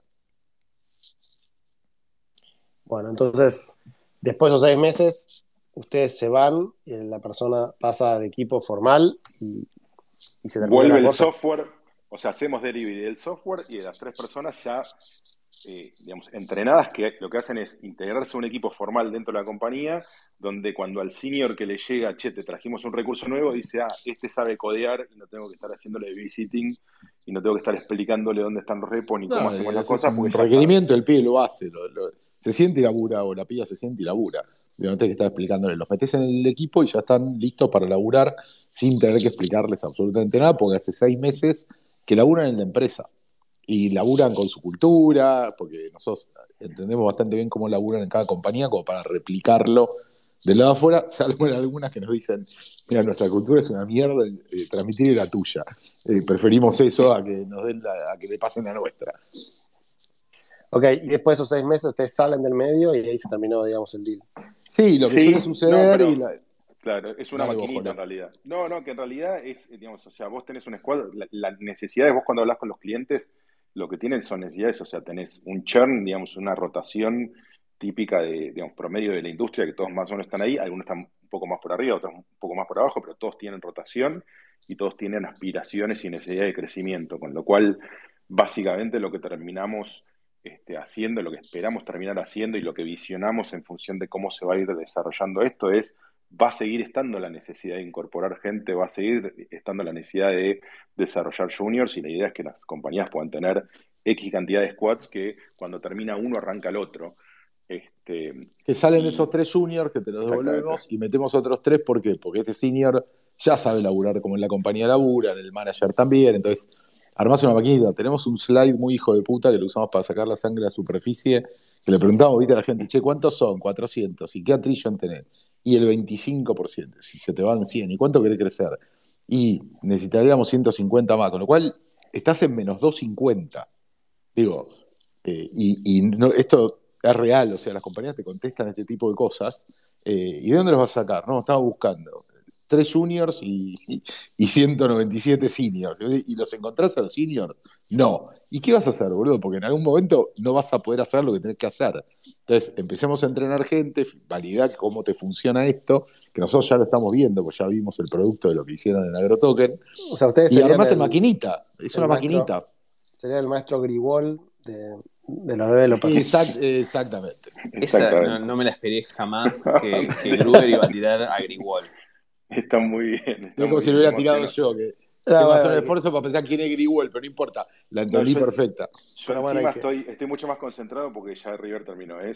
los que están escuchando y estaban a las puteadas porque no podían ver el partido, River terminó, ganó 3 a 0. Podemos volver a. Pero sí, es eso. Y esas maquinitas, como los seniors se van a seguir yendo, porque va a seguir habiendo rotación, porque la demanda cada vez va a ser más grande, porque van a venir más de afuera, porque nos vamos a ir afuera a resolver este problema también, pero van a seguir viniendo. Necesitas saber que vos todo el tiempo tenés un flujo de entrada de gente que está ready to work. Entonces, y la, ronda, que, la ronda que le entraron, ¿para qué la, la usaría? ¿Cuál es la necesidad de ustedes de capital? No, y bueno, armamos el equipo de. Nosotros empezamos hace ocho meses, ya nueve creo, con el diseño justamente de todo este proceso, de qué pasa cada momento de este proceso y a fabricar PEP. Entonces tenemos un equipo de tecnología que está fabricando el software, que se va integrando a distintas herramientas y que estamos todo el tiempo... Sí, son juniors entrenados. Perdón, pero hay uno, el, líder de tecnología, Tapi, eh, Fue alumno mío del cole, lo agarré cuando salió del cole, ah, pero hace mucho tiempo. Después se fue a hacer. No, Tapi no fue en el baño. Eh, Tapi no fue en el baño, pero hay, hay, otro que fue en el baño, es el Vicky que se está por ahí escuchando la S. Eh, entonces el equipo, tenemos el equipo de tecnología, la parte de datos, porque acá lo que hay que hacer es encontrar estas correlaciones adentro de, la data. También hacemos un montón de screenings de los juniors, entonces sabemos cómo son sus personalidades y empezamos a cruzar, che, mira, la gente extrovertida en términos de producto no tiene drama, pero los introvertidos sí, así que laburemos en los introvertidos para la parte de producto, pero nos interesa sacar devs que sean molestos, o sea, molestos. Un dev moderno, no un dev que pica código, sino un dev que se involucra en el negocio, que se mete en el producto, que tiene buenas conversaciones con el cliente, eh, y para lo cual necesitamos entender un poco cómo es la gente. Pero eso es parte del entrenamiento, no es solamente que puedan codear porque adquirieron la experiencia, sino también que sepan cómo se labura en esta industria hoy, no hace 20 años. Ok, y entonces, ¿cómo sigue la cosa? ¿Cómo sigue la cosa? La cosa sigue, a ver, la cosa sigue con que muy probablemente nosotros, a ver, según eh, Microsoft para 2025 faltan 100 millones de devs y no se sabe de dónde van a salir, con lo cual nosotros haciendo esto este, vamos a agregar un granito de arena, pero vamos a necesitar que muchas más compañías entrenen a su propia gente y a otros.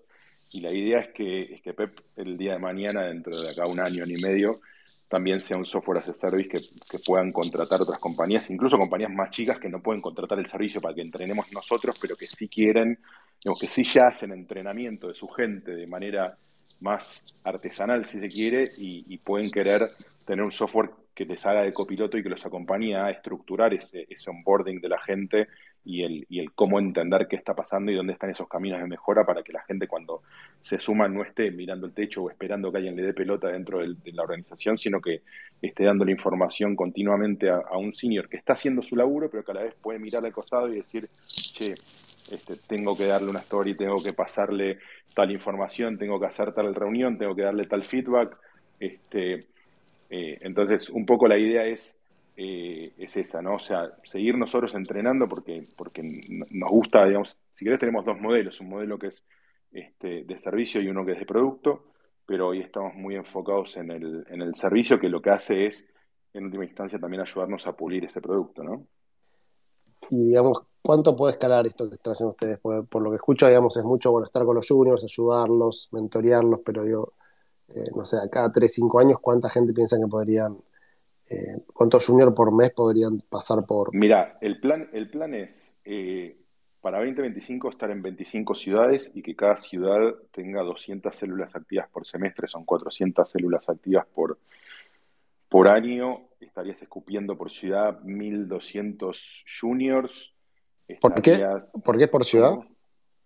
Lo pensamos por ciudad porque es donde están las, digamos, los, los, las compañías que nos estarían contratando. La realidad es que no, no necesitamos estar físicamente en la, ciudad, podemos hacer cosas remotas. De hecho, estamos empezando a hablar con, clientes este, fuera de Argentina, pero entendemos que así como acá nos pasa, por ejemplo, que los clientes te dicen, yo te tengo que pagar en pesos, no te puedo pagar en dólares porque digamos, cobro en dólares, cobro en pesos, mi economía está en pesos, mi facturación está en pesos, y entonces le damos servicio en pesos, probablemente en Colombia o en México o en cualquier otro lado nos pase lo mismo, este, y entendemos que hay cuestiones culturales que también está bueno, digamos, o sea, depende de las compañías, hay compañías que te dicen, no, somos totalmente remotos y nos importa nada que la gente esté en cualquier lugar del mundo, y hay compañías que te dicen, no, yo necesito tener recursos en tal o cual lugar, entonces preferimos hacerlo con, gente local.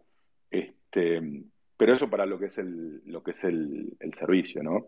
Este, si querés es como una, imagínate que, una consultora que tiene este, sucursales en distintos lugares del mundo dando un servicio más si querés consultivo, pero después también tenés un software as a service que este, puede estar usando cualquiera para, eh, para entrenar y para generar su propia eh, maquinita de entrenamiento de devs. ¿Tuvieron hasta ahora algún caso de éxito de un junior que se haya sumado? ¿Ya pasaron esos primeros seis meses? ¿Qué métrica tiene hasta ahora? Wechler. Perdón, está muteado. Seis no, van tres. Eh, de justamente AgroToken, que es como nuestro, nuestra prueba de concepto.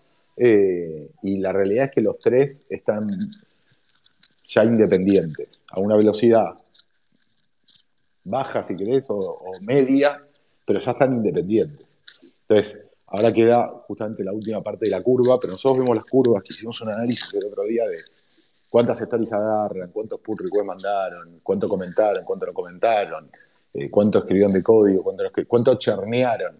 Escriben línea de código hoy y mañana las cambian y pasado las cambian y pasado las cambian, con lo cual al final no es una contribución al proyecto porque siguen reescribiendo la misma 10 líneas de código, eh, eso dentro de un plazo de tres semanas. Eh, las curvas son increíbles, o sea, en, el primer mes los pibes pudieron agarrar, como te diga, en total 7 story points y en el mes 3 hicieron 75. O sea, definitivamente tuvieron un, crecimiento en su, productividad infernal. Eh, infernal, digo, más allá de haber recién entrado en un proyecto, ¿no? Eh, pero un, senior entra en un proyecto y no agarra dos story points el primer mes, ni, a ganchos, eh, agarra mucho más. Entonces, las curvas hasta ahora nos vienen mostrando que el proceso funciona y es espectacular, eh, y ya estamos arrancando con otras 11 eh, squads adicionales para Viva, eh, RSK, que es IOB Labs, y para Mercado Libre. Y la idea también es empezar a agarrar ecosistemas, ¿no? O sea, ¿qué pasa poner con todos los protocolos Web3 que necesitan adopción y hay poca gente que labure en eso? Bueno, vengan que los ayudamos a entrenar gente, pero ustedes ayudan a los proyectos que están usando sus protocolos para, para que puedan entrenar. O sea, de alguna forma inviertan en que la gente se entrene en esto. Ahora vos entrenás a un programador en cualquier tecnología, sos agnóstico, si yo digo tengo que entrenar a alguien en Solidity, ¿cómo haces para entrenarlo? Salgo a buscar un senior en Solidity y lo pongo a laburar en ese equipo. Esa es una de las cosas que más nos gusta de la escala, que es que como cada proyecto es independiente, es pequeño, es controlable y no es core, entonces nosotros salimos a buscar, de hecho, estamos hablando de una compañía que necesita gente en COBOL, porque tienen todo su sistema de facturación en COBOL. Y nos miraron como, espera, pero ustedes nos pueden entrenar en COBOL diciendo, nos van a decir que no. Acá viene el no, acá viene el no. Sí, por supuesto, porque vamos a ir a buscar. Saldrá un poco más caro dependiendo del perfil del senior. Tenemos como ahí un ajuste en el precio. Eh, pero no hay ningún inconveniente en salir a buscar al senior que pueda sentarse con tres juniors a laburar.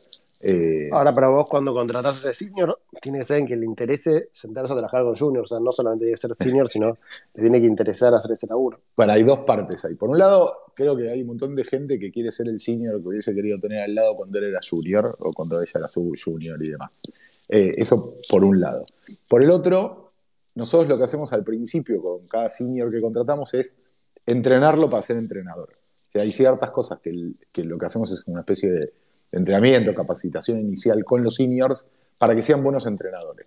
Entonces, ahí quizás no encontrás al que sí, sí tiene que querer claramente, eh, tiene que querer entrenar, eh, pero si no tiene las habilidades, nosotros las podemos transmitir. Entonces, entrenamos para poder ser buenos entrenadores, porque son justamente gente que tiene que acompañar el crecimiento de otros. En definitiva, igual, si me preguntas a mí, un senior es un developer que pueda hacer laburar mejor a un equipo. Eh, esa es mi definición de senior, por lo menos. No es que solamente codea increíblemente bien, sino que aparte hace que un equipo trabaje bien. Bueno. Muy bueno. Eh, Pato, ¿alguna pregunta? Pato está muy callado, está mirando algún partido el guacho. No, no, no, estoy escuchando atentamente. Eh, tengo las preguntas de rigor. sí. ¿Quién, quiere, ¿Quién quiere responder primero? Vamos, vamos con ah. vos, Jolo. Si tuvieras que darle un consejo al, a, Diego de hace 10 años, ¿qué consejo le darías? Aprendí a codiar. Aprendí a codiar, hijo de puta. ese uno, ese sería uno. Este, y otro, eh, los, los VC van a tardar en entender, andate a Silicon Valley a innovar, podría ser otro. Este, pero sobre todo, sobre todo eso, eh, aprender a programar me parece que o sea, me parece que a todo el mundo le aporta, le suma este, y, puede, puede abrirle la cabeza para un montón de cuestiones que, no sé si después son devs o no, este, pero me parece que, está bueno aprender un poco qué pasa en el código, qué pasa, o sea, cómo, cómo darle esas instrucciones que decía Mariano a la, a la máquina para que haga lo que nosotros queremos que haga. Me hubiera gustado, me hubiera gustado hacerlo. ¿No estás para hacerlo ahora? Sí, estoy tentado, pero digamos que eh, Incubation nos está exigiendo mucho en el día a día y entre, digamos, o sea, porque sumado a lo lindo de lo que contamos, después tenés un montón de abogados, un montón de contadores, un montón de documentos que van y vienen con los inversores, este, reuniones con los clientes, puesta en marcha de, los entrenamientos con los clientes, digamos que estamos como, nos quedan pocas ventanas de tiempo. Fíjate que ni voy a la cancha porque tengo ganas de venir acá y contar lo que estamos haciendo, con lo cual, este, difícil que encuentre hoy el tiempo para hacerlo, pero sé que en algún momento lo voy a hacer. Ahí te puedo recomendar Digital House y después vas a Team Cubation y, te forman. es, el plan, es el plan hacer el círculo completo desde adentro. Y si te va bien, después como senior, ahí hay una consultora muy buena, después te la paso. Bien. Sí, mientras, mientras eh, vamos, si alguien tiene ganas de hacer alguna pregunta a los chicos acá que nos pidan mic, me falta la respuesta de cabeza. ¿Qué, qué recomendación le darías al Wechler de hace 10 años atrás? Que, rompa más rápido su rutina. O sea, dale, rompe tus rutinas. Eh, y le, avisaría y le diría, vas a arrancar de cero dentro de 10 años, eh, algo nuevo, eh, aunque te parezca que no, porque justamente sos bastante rutinario. pero ah, esa, la verdad que es hermoso arrancar de cero en este momento. Primero por el bagaje, digo, tenés un montón de experiencia, cosas que ya te pasaron. Por supuesto, cuando digo cero, lo digo relativo, ¿no? Relativo a Team Cubation.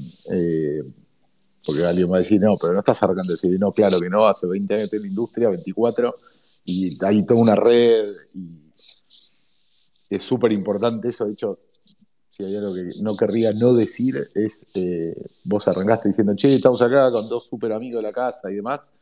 Lo que hicimos en los últimos 20 años, y es una industria muy chiquitita, eh, es tratar de generar una buena red y buenas relaciones. Eh, y si hay alguien que está por empezar a emprender, traten de andar por la vida no, no, cagando gente para hacer algo rápido, para tener resultados rápidos. Los resultados a mediano y largo plazo te terminan generando una red que es espectacular. O sea, la verdad que con Holo y que los dos coincidimos mucho en esto, podemos levantar el teléfono y hablar prácticamente con cualquiera. Eh, y nos van a levantar quizás nos dicen que sí y está todo bien, pero no van a dejar de escucharnos un ratito. Eh, y eso es una construcción, y es una construcción que te lleva un montón de tiempo y un montón de, entre comillas, de costo. O sea, de momentos en los cuales decís, che, no, esto, el camino fácil es este, no, no, pero agarremos el otro. Eh, pero lo que le diría a Weller hace 10 años es, rompe tus rutinas más rápido. Muchachos, eh, ¿sirven las carreras universitarias? Ah, em, algunas sí, otras no, me parece, que es la respuesta. O sea, creo que hay algunas que están, nada, que están, digamos, eh, que, te, limitan y que son demasiado tiempo. O sea, en realidad cuando uno ve que puedes aprender a programar en cuatro a seis meses, puedes empezar a tener las herramientas como para decir, bueno, empiezo a programar. Este, y, hay un montón de otras carreras que, a ver, me parece que está buenísimo formarse siempre y vos podés, digamos, educarte y, ir a aprender y, digamos, lo que te guste eh, y los años que quieras, digamos, no es una cuestión de tiempos, pero sí me parece que las carreras universitarias o la educación en general tiene para replantearse un montón de cosas, porque las herramientas que tenés hoy, de hecho, estudiar en algunos lugares sigue siendo muy parecido cuando estudiábamos nosotros. Y vos decís, si yo hubiera podido estudiar con la tecnología y con, los servicios y con la conectividad que existe hoy, hubiera estudiado totalmente distinto. Entonces, no sé si es que, no sirven las carreras universitarias, este, me parece que hay que, pensarlas. Yo creo que tiene, que tiene que haber un montón de cambios. Sí sigo creyendo que las, las carreras universitarias sirven, que tienen otra profundidad en, ciertos, en ciertos temas pero que el sistema como está armado con las certificaciones eh, y la, normalización de todos los alumnos por una cuestión de volumen y demás, eso hay que romperlo, pero para mí la carrera sigue demostrando que hay gente que se pone objetivos insoportablemente pesados y a largo plazo y que los cumple. Digamos, si a mí hay, hay algo que me da el título es eso. Después, puedes saber más, puedes saber menos. Digo, eh, esto de tratar a todos por igual eh, es una porquería que yo creo que con suerte va a cambiar en los próximos años eh, largos, eh, pero que tiene que cambiar porque si no, sí, va, a ser un problema grave, ¿no? Y especialmente para la, dinámica de nuestra industria, que en definitiva lo que está haciendo es comerse un montón de otras industrias, entonces más vale que cambie. Marian, una pregunta. Ahora tenés que contratar seniors, porque juniors son los que formás, pero tenés que contratar seniors para Team Incubation. ¿Cuál es la pregunta que les haces en la entrevista que si la responde mal, medio como que, bueno, es medio deal breaker. ¿Sos extremista en algo? Tengo los huevos al plato de los extremismos. Eh, Doy, doy fe que esa es la pregunta que hace María. tengo los huevos al plato de los extremismos de cualquier color, tipo y forma, boludo. Necesito gente que dude, que tenga dudas. No quiero gente que tenga todas certezas y que en algo tenga certezas totales. Pues ser extremista básicamente es, estoy completamente convencido de algo. No importa lo que sea, ¿eh? puede ser lo que sea, no importa. De River Tenés- puede ser. Ponele, sos extremista de Río No, no, no, boludo, Jolo ahí lo contrata, pará, pará. porque tenemos un equipo, aparte tenemos un equipo diverso ahí, tenemos este, uno, uno de nuestros principales este, generales de, dentro- entrenamiento, boludo. El gente de de entrenamiento. Es hincha de boca, boludo. O sea, ¿no? Y, y- y nos, nos adoramos. No saben lo fácil que es picar la oficina, boludo. Es, yo tiro un comentario y se pica la oficina durante tres horas.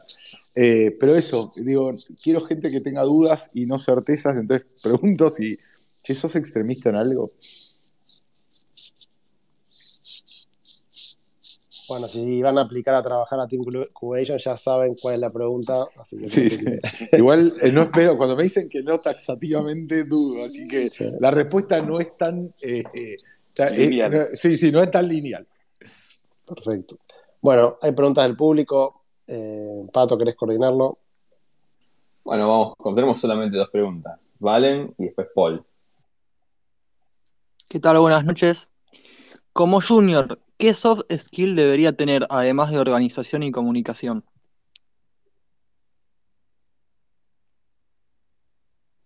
Solito te quedaste callado. No, no, estaba esperando que conteste vos. Estaba esperando que conteste vos, pero. si A ver, contestar. para mí el- la- la- lo más importante que tiene que tener un junior es ser una esponja.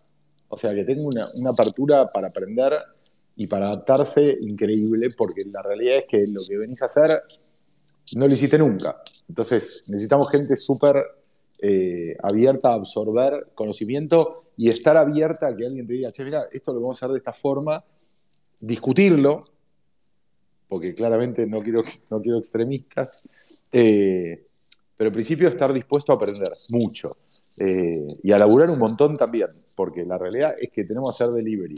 Entonces, son esas dos cosas para mí, aprender y a laburar mucho. Después te vamos a acompañar y demás, pero soft skill para mí la primera y más grande es estar abierto a aprender, Eh, tener como la cabeza muy, muy abierta para aprender a hacer cosas que hasta ahora no habías hecho. Bueno, muchas gracias. Eh, yo estaba estudiando en la UBA y eh, como soy muy curioso, hacía muchas preguntas y los profesores no, no me las supieron responder y, tuve que abandonar y estoy como medio perdido, pero por suerte pude encontrar un camino con Digi- Digital House. Así Vamos, que muchas Me parece muy bien. Mirá, yo- la cantidad de veces que contesté no sé adentro de un aula, que es uno de los, para mí, uno de los peores problemas que tiene un profesor, es no poder decir no sé adentro de un aula, profesor, profesora. Eh, porque no, no, no hay ningún motivo para saber todo. El punto es, no sé, pero vamos a verlo juntos. No sé y lo vemos para la semana que viene, pero eh, inventarte una pelotudez o no contestarte es como el- lo que yo detesto dentro de un aula. Bueno, y vamos con Paul. Hola, ¿qué tal muchachos? Buenas noches. Este, bueno, a ver, do- dos preguntas eh, para el equipo. Primero, eh, es decir, ¿hay, hay algún eh, proyecto que, que requiera, digamos, un tipo de perfil de persona cuando, cuando ustedes contratan? Es decir, el hecho de que una persona sea introvertido, extrovertido, ¿juega para algún proyecto o... eh, o, o eso, digamos, es algo que eventualmente también se tiene que trabajar. Y después, la otra para Mariano, ¿cómo, cómo juega, digamos, ese, ese rol que tiene como director de un banco privado eh, importante, tradicional, eh, digamos, con, con este proyecto que es súper ágil y, y tiene, tiene, digamos, un matiz que por ahí puede ser muy diferente? Me, hici- me hiciste acordar que en toda mi presentación no dije que era director del Santander. Yo venía, O sea, diciendo, yo venía diciendo, bueno, no lo dijo, está bien. Este, pero yo creo que lo que más sufre Mariano es cuando yo le puteo al banco, pero bueno, nada, pero como, como cliente porque le voy llevando, ¿entendés? O sea, mis reclamos es tengo, tengo un director de banco sentado al lado que lo miro y digo, che, ¿cómo puede ser esto? Y entonces, pero lo, lo es que yo también, sí, yo también puteo al banco porque yo también me enfrento a los problemas que tenemos y de hecho trato de resolverlos. Eh, te contesto primero la segunda y después la primera. Eh, estoy director del banco justamente porque hago lo otro. O sea, el banco lo que fue a buscar ahí fue eso. No fue a buscar a un director clásico de banco, porque para el director clásico de banco no me hubieran llamado a mí en la vida. Eh, es lo último que soy. Soy el que hace preguntas raras, extrañas, ¿viste? Puedo llegar a preguntar en un proyecto qué es la rentabilidad, o sea, qué es rentable, y me miran todos raros, porque digo, ya a esta altura lo tendría que saber, y no es que no lo sé, sino que estoy pinchando por el lado de, che, si un proyecto nos da datos, pero no nos da guita, ¿cómo lo consideramos? Eh, hago las preguntas molestas, entonces el banco me fue a buscar justamente por qué hago estas otras cosas, y no tanto porque pueda ser director de un banco tradicional desde el punto de vista tradicional. Así que como juega, juega hermoso, porque aparte también para mí es una, estoy adquiriendo una experiencia que, que- que es imposible de adquirir. Yo no tuve un recibo sueldo en mi vida, digo, ¿qué hago director de un banco que tiene 7.600 personas, eh, recontra tradicional? Bueno, estoy aprendiendo bocha, bocha, bocha en, en ese entorno. Eh, y respecto de la primera, la verdad es que no, o sea, si sos introvertido o no, eh, lo importante es que cuando entras en un equipo, si nosotros detectamos que tenés ciertas características que hacen que eh, cierta parte del proyecto te sea más complicada, lo que hacemos es te acompañamos para que eso cambie. Porque la idea es que todos los que tienen capacidad para poder codear terminen insertados en un equipo y laburando, eh, haciendo software moderno. Software moderno, digo otra vez, ¿no? Involucrado en el producto, con buena interacción, con, con interrelación en el equipo, aportando valor no solamente desde la línea de código, sino desde la definición del producto. Entonces, los acompañamos para eso. Prefiero, digamos, eh, o preferimos todos acá creer que podemos entrenar a cualquiera que haya sido bueno aprendiendo a codear. O sea, si vos ya sabes codear, vení y te enseñamos a laburar. Eh, y querríamos que pueda venir cualquiera. Gracias, muchachos. Está Quiz Viajero por ahí. me Bueno, tenemos acá a un amigo también de la casa, Sergio. ¿Cómo andan, queridos? Acá todos, todos Acá, amigos. Sergio me, me puede hacer preguntas, boludo, de 1994, 1992, ¿entendés? Me puede hacer preguntas de 1989 también. Me, me hiciste acordar a. ¿Cómo se llama la placa de sonido que nombraste? No me. La Sun Blaster la fuimos a comprar a la Galería Jardín a las 2 de la tarde. Volvimos en, en taxi porque no tomábamos usted, porque éramos unos pajeros. eh, y estuvimos más o menos de las 4 hasta la 1 de la mañana cuando logramos hacer andar el Parrot de mierda, que para los que no saben lo que era el Parrot, era un loro dibujado con unos cuadrados horripilantes que vos le decías hola y la Sun Blaster te devolvía un hola y era fascinante. Voy a recortar, voy a recortar ese hola y lo voy a poner en el grupo de WhatsApp. Perfecto. No, a mí me sorprende mucho las referencias futbolísticas que tiene Team Cubation. O sea, me- el- eh, o sea, hay que aclarar que Malcabeza no tiene idea de fútbol, no, no sabe ni, ni cómo es la pelota, básicamente. O sea, me sorprende Jolo que lo haya llevado para ese lugar que Yo creo, Pep. yo creo Cabeza no que sabía quién era Pep. Pará, eh, eh, Cabeza propuso que se llamara Yoda en su momento. Y no, o sea, Me lo bocharon. lo bochamos. Este, Entiendo, me parece lógico, ahí me parece lógico.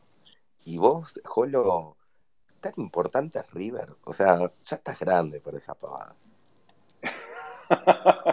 no, está bien.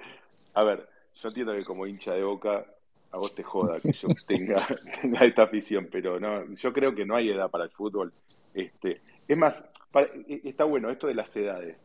Un tema para nosotros fundamental, sobre todo para los juniors, es nosotros no hablamos y tratamos de, digamos, o sea, ahora que todo el mundo se cuida con las palabras y cómo nos referimos, y si incluimos a las mujeres, si incluimos a los trans, si incluimos a todo el mundo cada vez que vamos a decir una palabra, este, nosotros nos cuidamos, con lo que sí nos cuidamos mucho, con lo resto somos un desastre, pero con lo que nos cuidamos mucho es con no hablar de talento joven. Nosotros hablamos de talento nuevo, porque en realidad, digamos, no hay edad para esto. Eh, Mariano contaba el ejemplo de, de- de- del contador de 41 años que decidió dejar la contabilidad para dedicarse a emprender. Tengo, tenemos gente en estos días, un montón de gente que nos pregunta A programar, "Che, porque si se dedica a emprender, cagamos, ¿eh? Ojo. a aprender no para una programa, no programar.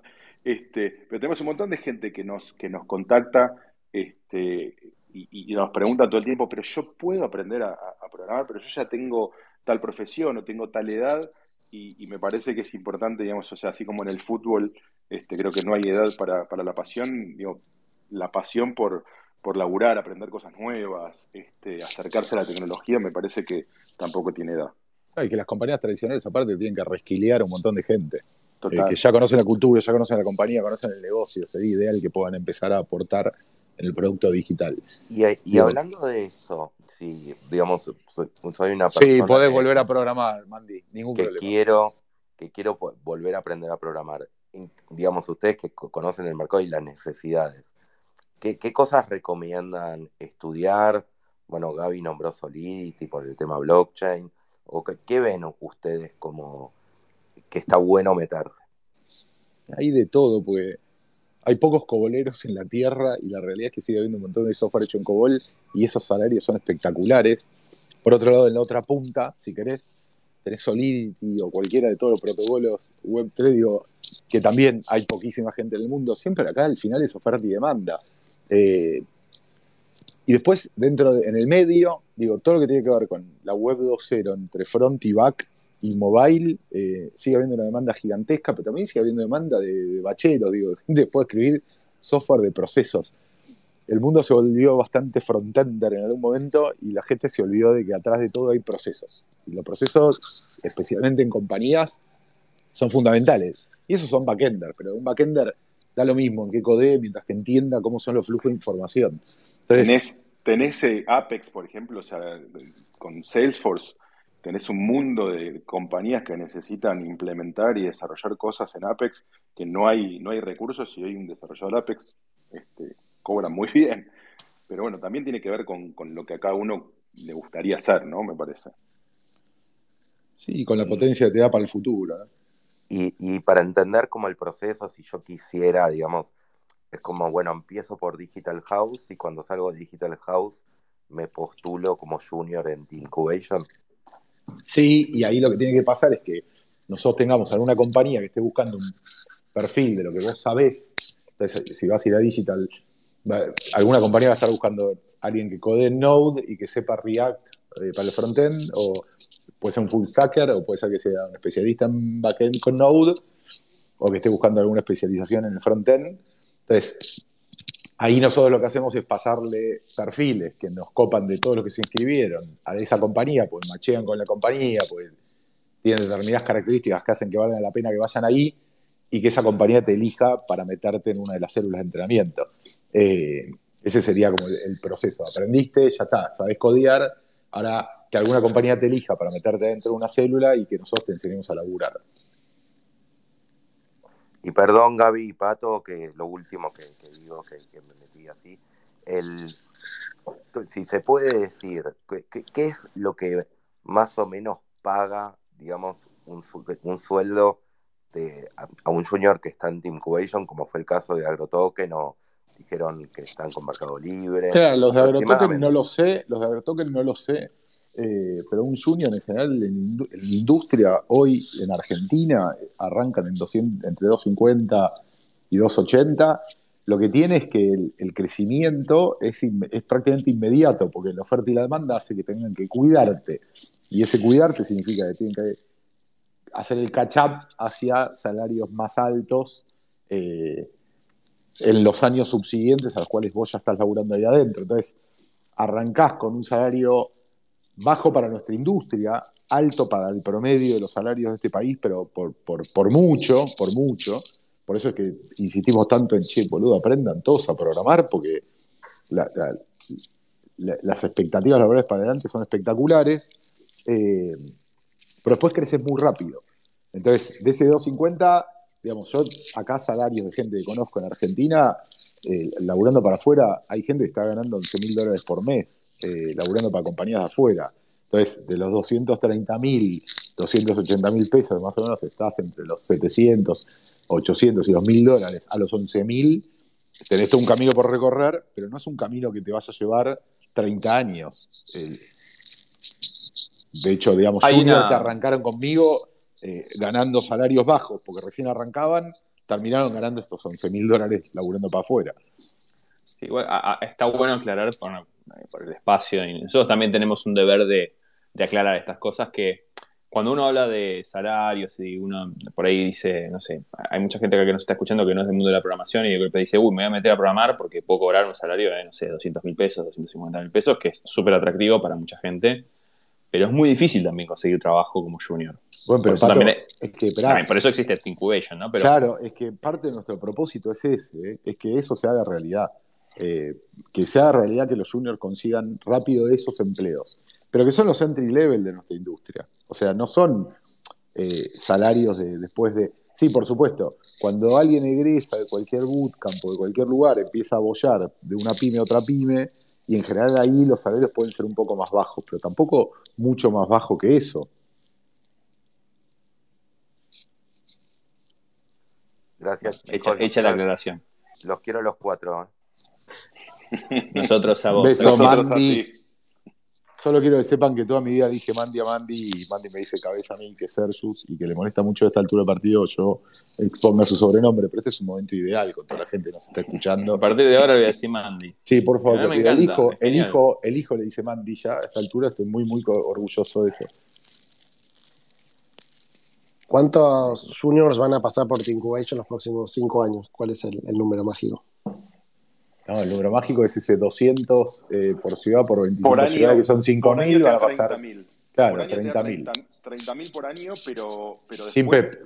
creemos, claro, creemos que mucha más gente va a ser impactada por la metodología y, y- y la tecnología Un millón. de Pep. ¿Un millón de juniors? Sí. Sí, Sí. pero más que nada con Pep como software as a service. Eh, Sí. Es que el PEP como software as a service es darle la posibilidad a las empresas de dejar de entrenar artesanalmente y empezar a entrenar industrialmente. O sea, dejar de entrenar sin, eh, como un volar sin, instrumentos, ¿entendés? Entonces, no, no, espera, entrenemos, entrenemos de forma industrial, porque como dice Jolo, no va a alcanzar con que nosotros entrenemos ese palo, ¿eh? O sea, no, no va a alcanzar. No va a alcanzar ni acá, ni en Ámsterdam, ni en Dublin, ni en Frankfurt, ni en Tel Aviv no va a alcanzar. Eh, así que más vale que nos pongamos. Yo siempre digo que nos quedemos sin devs en la Argentina. No es que vamos a dejar de garchar porque no ande más Tinder. Nos vamos a quedar sin luz, sin agua. Digo, las centrales eléctricas no se manejan más con palancas. Entonces, más vale que nos tomemos en serio este tema porque podría pasar que nosotros nos quedemos sin developers en el país de una semana a la otra. Si alguien de compañías americanas o europeas deciden venir a llevarse acá a todos los developers, no tienen ningún problema en hacerlo de un día para el otro. Bueno, laburemos todos alrededor de eso porque es un problema grave para todos y a su vez es una oportunidad gigante para mucha gente. Para mucha No, y- gente. Y es algo que, que yo se lo escuché decir a Mariano mil veces, el tema de, este, digamos, nuestra región tiene un montón de déficits y un montón de, digamos, o sea, hay, un montón de gente que, digamos, que, que- que está en la pobreza, que no, que no encuentra la, la manera de, de conseguir sustento y, y con Mariano nos ha pasado de, de- ir por la calle y ver situaciones en donde decís, yo veo developers en todos lados o potenciales developers en todos lados. Este, y es como un, es un desperdicio de, este, de, de riqueza el que la gente, bueno, de hecho, otra cosa que tenés en Argentina particularmente, y supongo en la región también, pero este, no sé si se acuerdan, en 2019, prepandemia, cuando la gente de Coursera sacó el, el reporte de los países donde había más talento este, digital y en todo lo que era este, desarrollo de software, Argentina estaba número uno, con lo cual, este, nada, es como, es como medio una, esas paradojas que tiene Argentina de cosas en donde decís, hay cosas que parece que están todo mal, pero también hay cosas en donde podríamos estar todo bien y esta es una en la que, en la que podríamos estar mucho mejor y, queremos aportar a eso. Ese reporte era hermoso porque no hablaba de volumen ni de, ni de capacidad neta, sino que hablaba de capacidad de aprendizaje. Porque Coursera lo que tenía medido era cuál era el resultado de los estudiantes que pasaban por los cursos, en un montón de variables, ¿no? Si los terminaban, si los terminaban, si hacían los prácticos, si hacían los prácticos bien, si hacían los prácticos mal. O sea, medían el aprendizaje en un curso y Argentina salió primera eh, en esa lista. Creo que segunda estaba Tel Aviv Israel, no me acuerdo.